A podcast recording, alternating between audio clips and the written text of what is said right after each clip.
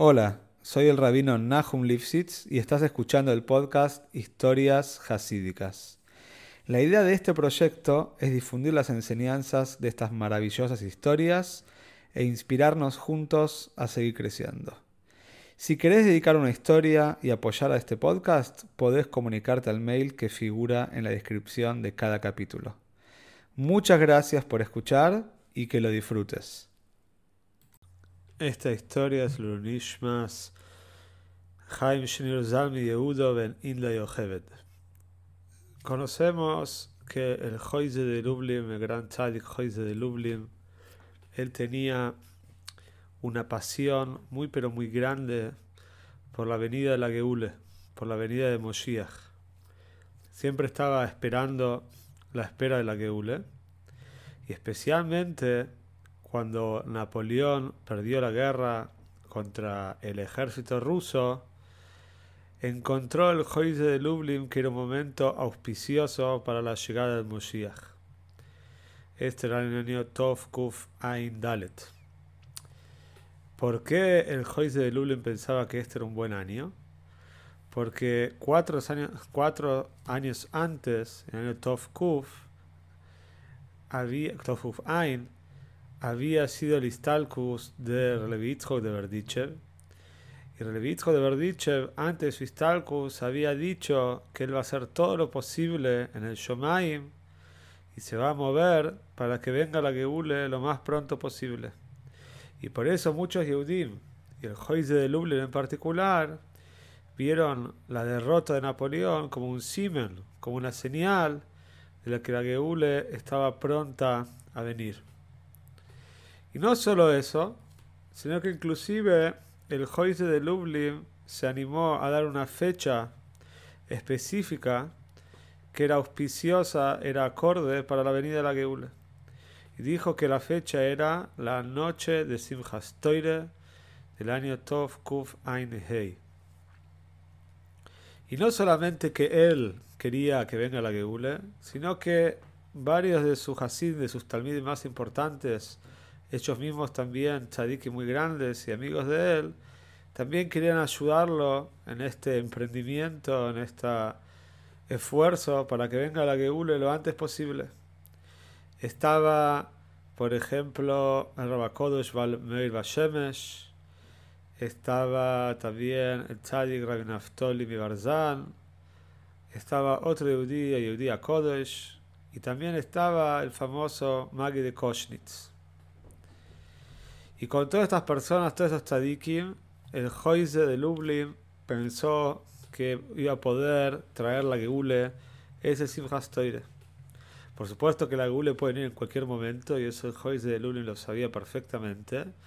Pero pensó que ese era un día auspicioso. ¿Por qué justo Simchas Toire? Después de que ya en Yom los judíos fueron perdonados, ya pasó Sukkot, pasó unos días de alegría, esa noche Toire pensó seguramente va, va a ser un, momento auspicioso y Moshiach va a venir. Posteriormente, como vamos a escuchar ahora, se enteró, se enteró tarde de que antes de Toire ya el Magi de Koshnitz había sido Fistalcos, había fallecido. Y después el Joyce de Lund dijo, si yo hubiera sabido que el Magi de Koshnitz ya no estaba en este mundo, entonces no me hubiera aventurado, no me hubiera animado a hacer tantos esfuerzos para tratar de traer Moshiach ese Simchas Pero en la práctica, el Joyce de Lublin no sabía que ese en ese o antes no sabía que había sido el Istagus del Magi. Y por eso vamos a contar lo que pasó. El Joyce de Lublin le dijo, el Joyce le dijo a su familia y a su Hasidim, por favor, necesito que este Simchas Toire yo voy a hacer muchos esfuerzos, pero el Soton, el Itzeror está muy fuerte, por supuesto que no quiere que venga la Geula, está luchando, y necesito que me cuiden y que estar en constante supervisión. Siempre tengo que estar con alguien, no puedo estar solo, porque si no se entendieron, los Hasid entendieron, la esposa también entendió el Joyce que algo trágico podía llegar a pasar. Y así fue que antes de Hagasukes, primero, fue el Istalkus del Magui de Koschnitz. Como dijimos, el Joyce de Lublin no se enteró. Después, cuando era la noche de Simchas Toire, en la casa de Rab Colonimus, que era el Meir Bashemesh, era un tzadik muy grande, uno de los talmidim del Joyce de Lublin, él vivía en Cracovia. Cuando estaba en Simchas Toire en su casa, de repente una piedra golpeó su ventana y rompió la ventana de Simchas Toire, rompió la ventana. Y el Meir Bashemesh entendió que esto era un simen, una señal negativa del Shomaim, y enseguida le dijo a su Hasid que estaban ahí, no sé lo que debe estar pasando en Lublin, espero que esté todo bien. Después, también, otro de los Talmidim del Joise, Raftoli Meropshitz, también un tzadik muy grande, muy conocido, también le pasó algo. Él estaba bailando junto con sus talmidim en el shul, el Beis Medresh, y de repente hubo un incendio muy grande. El y todos los Hasidim pudieron salir, pero una mujer que trabajaba ayudando en la casa de Renaftoli Merovshitz, ella no llegó a salir de la casa y el fuego la atrapó y Mientras tanto, en Lublin, las cosas también se ponían complicadas. El Joyce de Lublin estaba en su cuarto privado, en el segundo piso de su casa. Él tenía una ventana, una ventana alta, y estaban apoyadas en esas ventanas, en esa ventana unas varias botellas vacías de licor de miel que los Hasidim habían tomado ese Simchas y estaban ubicadas las botellas vacías ahí en la repisa, en la ventana del cuarto del Joyce de Lublin.